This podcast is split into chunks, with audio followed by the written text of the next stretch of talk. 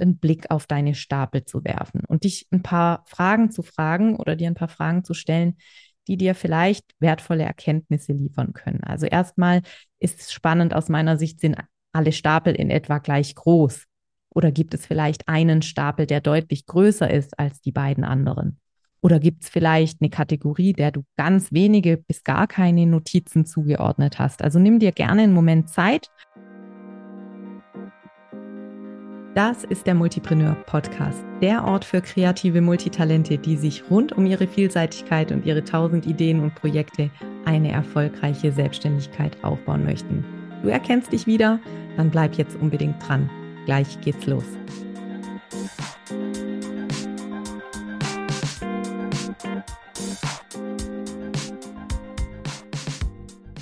Hallo und herzlich willkommen zu einer neuen Folge im Multipreneur Podcast. Heute möchte ich mich um ein Thema kümmern, das wirklich jede, jedes Multitalent allerbestens kennt. Es geht um das Chaos im Kopf, um die viel zu vielen Ideen und das Gefühl der Überforderung, das damit oft einhergehen kann. Und wir möchten uns heute eine Methode anschauen, die dir helfen kann, dieses Gedankenchaos in deinem Kopf zu strukturieren, ein bisschen besser in den Griff zu bekommen und deinen Fokus wieder zu finden. Wenn du also in einer Situation bist, in der du gar nicht weißt, wo du überhaupt anfangen sollst, dann möchte ich dir diese einfache und wirkungsvolle Übung wirklich ans Herz legen. Ähm, dazu sind drei Schritte notwendig und es hilft dir wirklich dabei, dein Gedankenchaos in den Griff zu bekommen. Die Rede ist vom sogenannten Braindump und wie der Name schon sagt, geht es im Braindump um genau das, nämlich dein Gehirn sprichwörtlich so lange auszulernen, bis es leer ist. Aber damit nicht genug. Wir werden uns dann auch anschauen, was mit all den Dingen passiert, die du aus deinem Gehirn sozusagen ausgekippt hast und äh, schauen, wie es dir wirklich dabei hilft, wieder mehr Struktur, mehr Ordnung und das Gefühl von Kontrolle zurück in deinen Kopf zu bekommen. Schauen wir uns aber zuallererst mal an, in welchen zwei Situationen ein Braindump für dich genau das Richtige ist.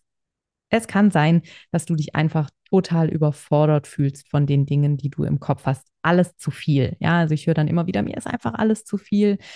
Ähm, ich kann am Ende von einem Tag, also abends oft gar nicht mal genau sagen, was ich alles gemacht habe, aber ich bin einfach nur erschöpft und habe überhaupt keine Ahnung, wo ich anfangen könnte, um endlich wieder einen Überblick zu bekommen über meine endlosen To-Do-Listen und der Berg, der erscheint so groß, dass du fast schon wie gelähmt bist und irgendwie das Gefühl hast, gar nicht mehr so richtig ins Machen zu kommen. Und dann ist der Braindump wirklich eine Methode, die du unbedingt mal ausprobieren solltest.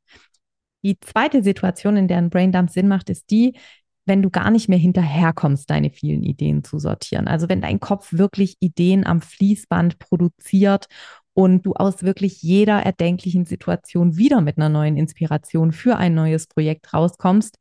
Und wenn du abends ganz auf dem Bett liegst und überhaupt nicht einschlafen kannst, weil dir tausend tolle Dinge durch den Kopf gehen und am nächsten Morgen ärgerst du dich dann vielleicht sogar, weil du den Geistesblitz vom Vorabend wieder vergessen hast und du liebst deine Kreativität wirklich, aber sie nimmt auch ein Ausmaß an, das dich immer öfter eher belastet und du weißt vor lauter Ideen gar nicht mehr, wo du anfangen kannst oder wo du anfangen sollst. Und so unterschiedlich die beiden Situationen sind, also das eine eher das Gefühl der totalen Überforderung von außen und die zweite Situation das Gefühl der eher Überforderung von innen durch den eigenen Kopf, der einfach überhaupt nicht aufhört, neuen Input zu liefern.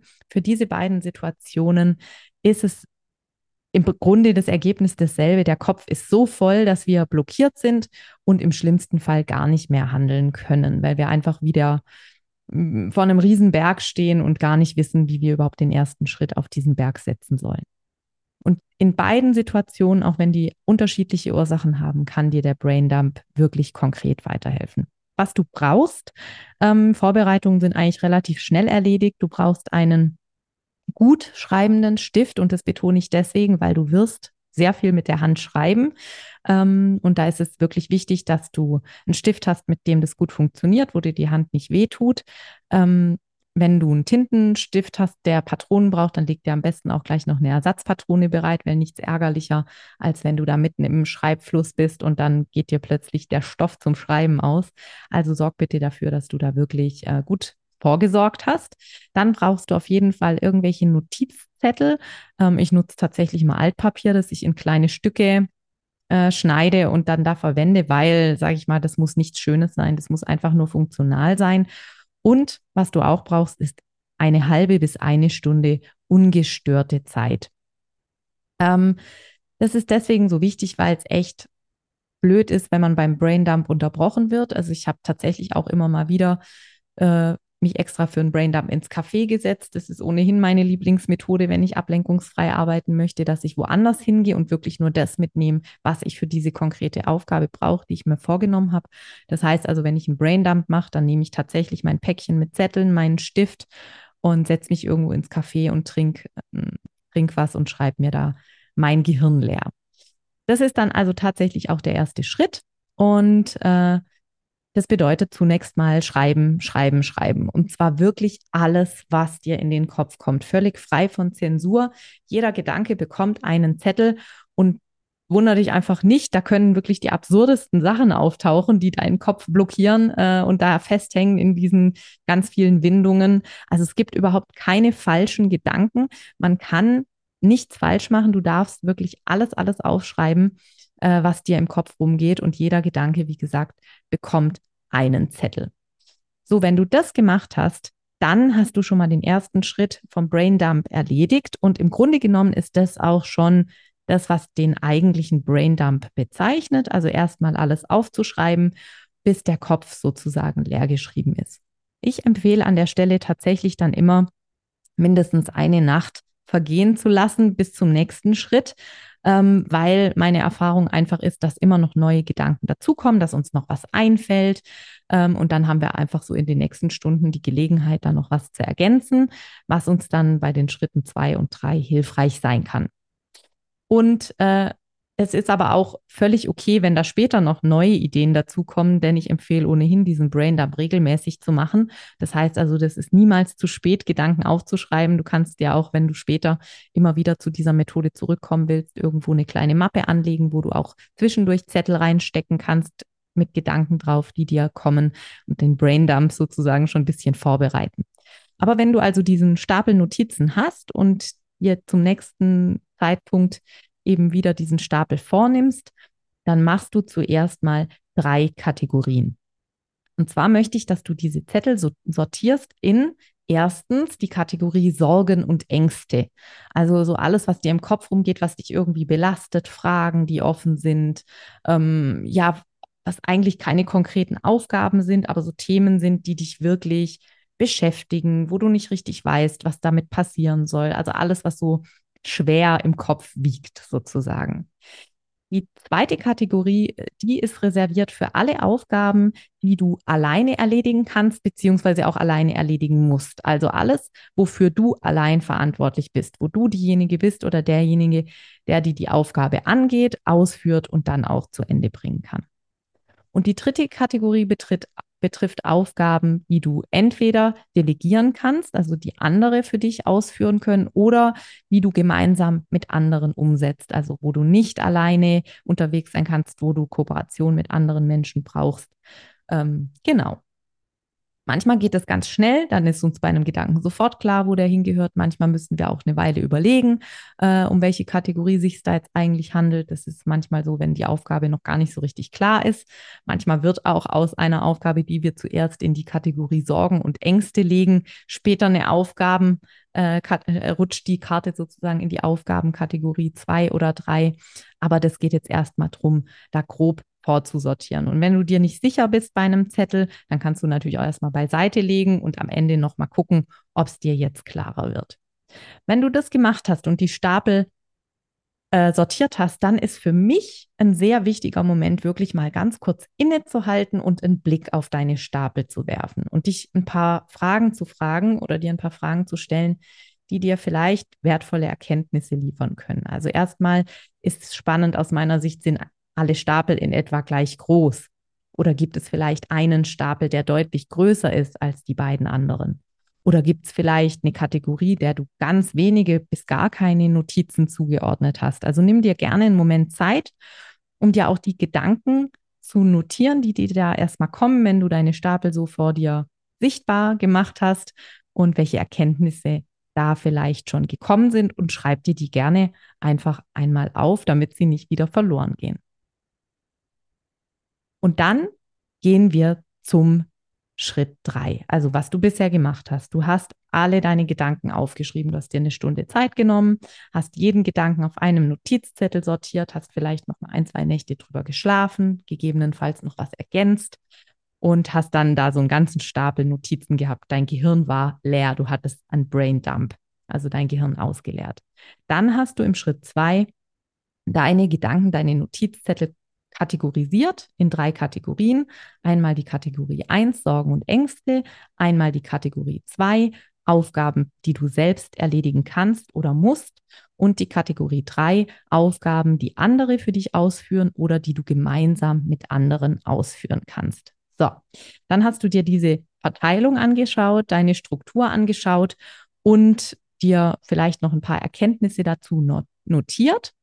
Und jetzt geht es im dritten Schritt darum, mit diesen äh, Erkenntnissen oder mit dieser Sortierung äh, umzugehen und die sozusagen zu managen. Also es geht darum, einen Umgang mit den einzelnen Kategorien zu finden, der dir dabei hilft, äh, gar nicht mehr in die Phase der mentalen Überlastung zu geraten oder wenn du merkst, dass du da wieder so voll läufst mit Gedanken und gar nicht mehr richtig handlungsfähig wirst, dann einfach schnell zu reagieren und zu lernen, wie du mit deinen Gedanken umgehen kannst, wie du direkt weiterkommen kannst, wie du vielleicht nicht mehr so schnell blockiert wirst von deinen Gedanken und diese Überforderung einfach schon ein Stück weit ja im Vorfeld äh, ausblenden kannst sozusagen.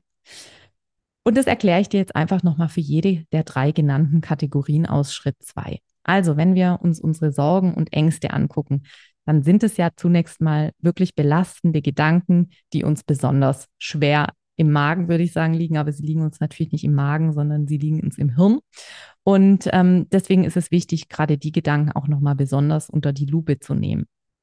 Und da würde ich dich wirklich dazu anregen, dich mal zu fragen, welche Sorgen und Ängste kannst du eigentlich selbst verändern, indem du was tust und welche Sorgen und Ängste kannst du gar nicht selbst verändern, äh, auch wenn du noch so viel tust. Also für alle Gedanken, die du durch dein Handeln beeinflussen könntest, ja, also was weiß ich, du hast irgendwie Angst, dass du ähm, gesundheitliche Konsequenzen hast, weil du irgendwie eine Vorsorgeuntersuchung nicht machst oder sowas, ja, dann kannst du ja ganz konkret was tun. Du kannst den Termin für diese Vorsorgeuntersuchung vereinbaren und hast äh, durch dein Handeln da den nächsten Schritt getan quasi. Also notier dir auf dem Zettel mit dem Gedanken wirklich einen konkreten Schritt, den du da tun kannst, um diesen Ängsten irgendwie äh, Herrin oder Herr zu werden oder die zumindest besser zu managen und leg sie auf den Stapel mit deinen Aufgaben oder auf den Stapel mit den Aufgaben, die du delegieren kannst, beziehungsweise wo du Unterstützung benötigst. Also aus dieser Sorge, aus dieser Angst wird dadurch, dass du eine Handlung dazu baust, sozusagen, mit der du das angehst, das Thema, wird eine Aufgabe. Und du kannst sie also auf einen neuen Stapel delegieren, äh, äh, sortieren. Und für alle Gedanken, die du gar nicht beeinflussen kannst, ja, da ist wirklich die Frage, wie gehe ich damit um? Wie, wie gestatte ich diesen Gedanken quasi in meinem Hirn umherzugeistern, wenn du es ohnehin nicht ändern kannst? Da gibt es natürlich ganz verschiedene Varianten. Ich empfehle immer mal wieder auch mit einem Augenzwinkern sich so eine, ja, so eine äh, ein bestimmtes Zeitfenster in der Woche zu reservieren für diese Gedanken. Und manchmal hilft es schon, einfach zu sagen, hey, jeden Mittwoch um 20 Uhr äh, setze ich mich hin und widme mich diesen Sorgen und Ängsten. Für eine Viertelstunde gebe ich den Raum, erkenne ich die an, äh, sage ich einfach, okay, da dürft ihr auch wirklich hochkommen und da setze ich mich mit euch auseinander.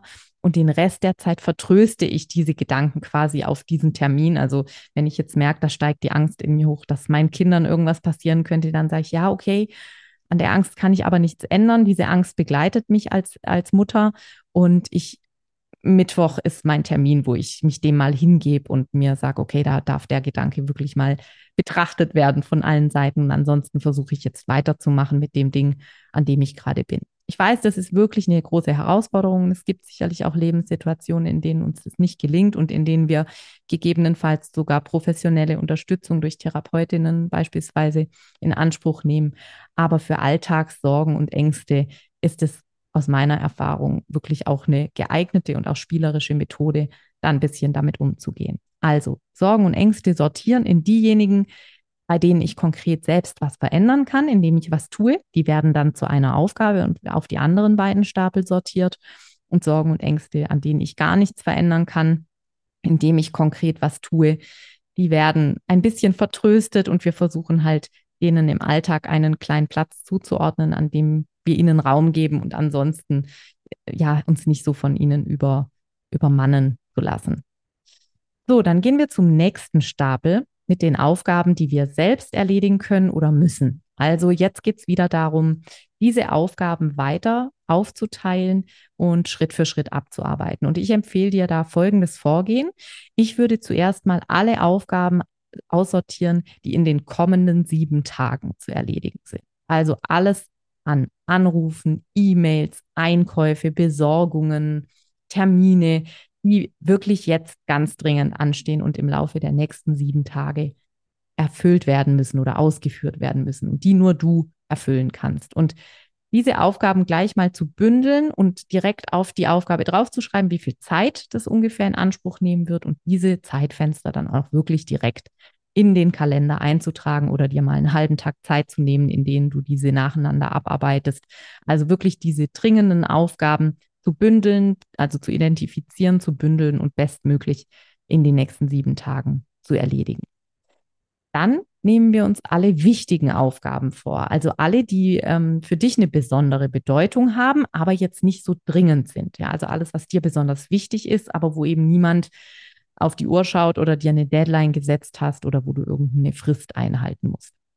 Und diese Aufgaben, die zerlegst du jetzt in einzelne kleine Schritte von, ja, ich sage immer so zwischen 15 und 60 Minuten, je nachdem, wie viel Flexibilität du so in deinem Alltag Zeit hast und du planst dir dann dieses Zeitfenster für diese wichtigen Aufgaben, die für dich wichtig sind, täglich ein. Also zum Beispiel ähm, jeden Tag eine Viertelstunde bis eine halbe Stunde, wo ich an dieser Aufgabe arbeite. Oder jeden Mittwoch einen halben Tag, den ich fest für diese Aufgabe reserviere. Also diese Aufgaben, die ja größer sind als eine Woche, wo du also mehr Zeit brauchst, die zerlegst du in einzelne Schritte, in kleine Zeitfenster und die planst du dir dann entweder täglich ein oder einen Tag die Woche. Und da möchte ich wirklich auch sagen, probier das einfach aus. Es kann mal sein, dass du in einem Monat gut jeden Tag an einer Aufgabe arbeiten kannst. Es kann sein, dass du im nächsten Monat das nicht schaffst, dass du dafür feste Tage reservierst. Geh da spielerisch damit um. Du musst nicht einmal festlegen, wie du es machst und es dann für immer so machen, sondern du darfst es jedes Mal wieder neu ausprobieren und gucken, was für dich in der Situation gerade funktioniert. So, und wenn dann noch Notizen auf diesem Stapel übrig sind, dann kannst du dich natürlich fragen, warum sind die da noch? Denn sie sind ja offensichtlich weder dringend noch besonders wichtig für dich. Und dann gibt es entweder die Möglichkeit, dass du doch überlegst, kann ich sie delegieren, wenn sie tatsächlich ausgeführt werden müssen? Also kann ich sie vielleicht sogar weglassen? Das wäre mal der allererste, einfachste Gedanke. Der zweite ist, kann ich sie abgeben? Möchte es vielleicht jemand anders für mich erledigen? Oder wird es für mich vielleicht spannend, wenn ich mir vorstelle, dass ich da doch mich mit jemand anderem zusammentue und es gemeinsam mit jemandem erledige. Ähm, wenn das alles nicht so richtig der Fall ist, also wenn es nicht so richtig delegiert werden kann, wenn es auch nicht richtig wichtig ist und wenn es auch nicht irgendwie was ist, was plötzlich spannend wird, wenn du dir es im Kontext mit spannenden anderen Menschen vorstellst, dann muss ich echt sagen, kannst du die Aufgabe eigentlich getrost im Mülleimer verschwinden lassen. Du wirst sie nämlich nicht vermissen. Und sollte sie dann doch irgendwie wichtig sein, dann taucht sie wahrscheinlich beim nächsten Braindump wieder auf. Also natürlich kannst du sie auch in irgendeinen Ordner äh, einfach ab, also in irgendeine Sammelmappe einfach reinschmeißen und beim nächsten Mal wieder mit reinnehmen. Aber ganz ehrlich, wenn sie wirklich wichtig wird oder dringend, dann wird sie auch wieder auftauchen. So, und dann kommen wir noch zur dritten Kategorie. Das sind also die Aufgaben, die du delegieren kannst oder für die du Unterstützung brauchst. Ähm, die kannst du entweder komplett an jemanden weitergeben oder du brauchst jemanden dazu oder du machst sie gemeinsam mit jemand. Da würde ich jetzt also erstmal natürlich genau in diese zwei Kategorien aufteilen. Was kann delegiert werden? Dann mach es am besten sofort oder trag dir im Kalender ein, wann du die Aufgabe abgeben wirst. Und für alle übrigen Aufgaben, für die du Unterstützung benötigst, würde ich mir ganz genau notieren, welche Form von Unterstützung du benötigst. Und dann kommen wir wieder zurück zu dem Schritt, bei den Aufgaben, die du ganz alleine erledigst. Du planst auch hier einzelne Schritte. Welche Unterstützung brauchst du? Wer macht es? Was braucht die Person für Informationen? Und plan das eben auch wieder in deinem Kalender ein, um das im Blog am besten zu bearbeiten. So, das war jetzt ein Haufen Arbeit und du hast dir echt viele Gedanken in deinem Kopf gemacht und äh, allem eine Struktur gegeben, die dir hoffentlich ein bisschen dabei hilft, nicht mehr so schnell in die mentale Überlastung zu geraten. Und wann immer du in Zukunft Gedanken in deinem Kopf hast, ähm, kannst du dir ja erstmal direkt die Frage stellen, wenn du dran denkst, in welche Kategorie diese Gedanken gehören und wie du mit ihnen umgehen willst. Ähm, du kannst irgendwie eine kleine Mappe anlegen, in der du diese Gedanken sammelst oder eine Pinnwand, äh, ein bisschen Platz in, auf deiner Pinnwand, vielleicht eine Ecke mit Gedankenzetteln freimachen oder dir eine Notiz in deinem Handy anlegen oder ein kleines Notizbuch nutzen. Also alles ist möglich, aber natürlich empfehle ich dir auf jeden Fall, diesen Braindump immer dann zu machen, wenn du merkst, uiuiui, da ist jetzt wieder ganz schön viel los, ich muss mich erstmal sortieren die Zeit ist wirklich gut investiert, denn es ist viel besser, ähm, sich einen Moment Zeit für die Planung zu nehmen, wieder alles zu sortieren und wieder klar zu sehen, als so auf Autopilot oder gar im Blindflug irgendwie durch den Alltag zu rasen und gar nicht richtig zu merken, wie dir geschieht und erst nach ein paar Wochen so quasi aufzutauchen und nach Luft zu schnappen und zu denken, hui, was war denn das jetzt? Es war ja Wahnsinn und viel zu viel. Und diese Überforderung kannst du dir mit einem äh, regelmäßigen Braindump wirklich ersparen oder dir das Leben auf jeden Fall ein bisschen leichter machen. Ich hoffe, dass dir dieser Input gefällt und dass du Lust hast, diese Methode für dich mal auszuprobieren. Erzähl mir gerne, wie es für dich funktioniert und dann freue ich mich, wenn du bei der nächsten Folge wieder mit dabei bist und sag bis bald. Tschüssi.